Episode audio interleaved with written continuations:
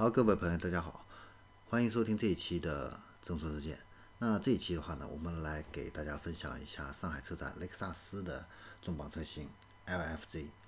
那这款车型的话呢，是雷克萨斯的一款概念车啊，未来的话呢，预计是在二零二五年的时候能够上市。那它代表了雷克萨斯未来的这样的一个设计的一个方向，还有发展的这样的一个方向。这款车的话呢，给我呃，最深刻的一个印象就是设计比较前卫。那首先的话呢，它的外形设计的话呢，呃，和以往的雷克萨斯应该说是完全的不同，跟传统的 SUV 和轿跑型的 SUV 也是不同啊。它的外形设计的话呢，呃，线条啊，线条的一个运用啊。还有整个的一个立体的这样的一个三维的一个呃雕塑啊，给人的感觉是一种全新的啊。那有兴趣的朋友的话呢，我建议大家可以去看一下抖音上的一些短视频啊，你会有更深刻的这样的一个体会。那它的这个前脸的话呢，仍然是经典的。这个纺锤形的这样的一个设计，当然它也是被封闭起来了啊。那整个的一个车身的话呢，设计的非常的一个运动化。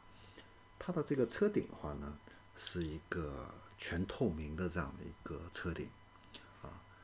那给人的感觉的话呢，会整个车的座舱的话呢，会非常的通透啊。当然呢，它是可以变色的啊。如果阳光强烈的话呢，它是可以把这个车顶颜色变暗啊。然后避免你这个车内的这个温度过高啊。那如果是你想上晒太阳的话呢，你又可以给它变得透明啊，呃，来享受这个阳光，来观看更美好的这样的一个风景啊。那这款车的话呢，它的一个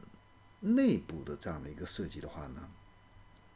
应该说是也是有很大的这样的一个创新，给我印象比较。深刻的话呢，第一个的话呢，就是它的氛围灯。那我们传统的这个氛围灯的话呢，豪华车的话呢，一般都是沿着这个仪表台一直延伸到呃两边的车门啊环绕起来。呃，那现在呢，有一些车的话呢，还会在座椅上也会做这样的一个氛围灯，来勾勒这个座椅的这样的一个形状。雷克萨斯的话呢，它把氛围灯的这样的一个设计的话呢，呃，别出心裁，它是在地板上啊，然后做了这样的一些，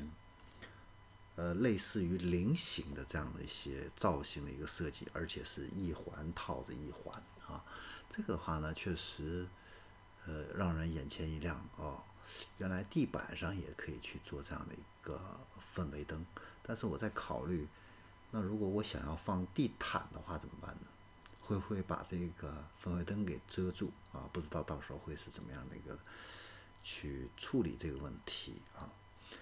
呃，另外一个话呢，给我印象比较深刻的话呢，就是它的这个方向盘的一个设计啊，它不是我们传统的圆形的一个方向盘，它是一个矩形的这样的一个方向盘，有点类似赛车的这种啊矩形的方向盘，它没有上边的那个半圆和下边的那个半圆。啊，嗯，那这样的一个设计的话呢，也充分说明了它未来这款车的自动驾驶这方面的一个能力一定是非常突出的，所以它不需要你去打特别大的这样的一个转向的一个角度。那除此之外的话呢，其他的这个产品亮点，从目前公布出来的这样的一些信息来看的话呢。呃，就不是太多了啊。你像 AR 的一个抬头显示器哈，那这个的话呢，在奔驰的旗舰车型 S 级上已经出现了，而且是量产车。那它五年之后再推出这个功功能的话呢，应该说已经没有什么新鲜感了。另外一个的话呢，就是。电控的这样的一个车门，那这个在宝马的 iX 上量产车也都已经出现了。那如果它五年之后再推出这个东西的话呢，呃，也是会不再算是一个什么一个亮点了。那其他的至于人工智能的一个语音的一个沟通，现在的车都已经实现了啊。所以可以聊的不是太多了，包括数字的一个钥匙啊，也就是说，我带着手机的话呢，就可以来呃给这个车门上锁、解锁啊，包括服务人员通过数字的一个钥匙进入车内啊，送包裹呀，呃的人啊，你用利用数字钥匙给这个帮他开启这个后备箱啊等等，这样的一些功能的话呢，其实在现在很多量产车上都已经出现了，所以呃。给人的这样的一个冲击力的话呢，就没有那么强了。那具体的这样的一个车身的一个参数啊，给大家呃介绍一下。这款车的一个轴距的话呢是二九五零啊，接近三米了啊，应该说是一款中大型的啊旗舰的这样的一个呃 SUV 了。那它的这个续航里程的话呢是六百公里啊，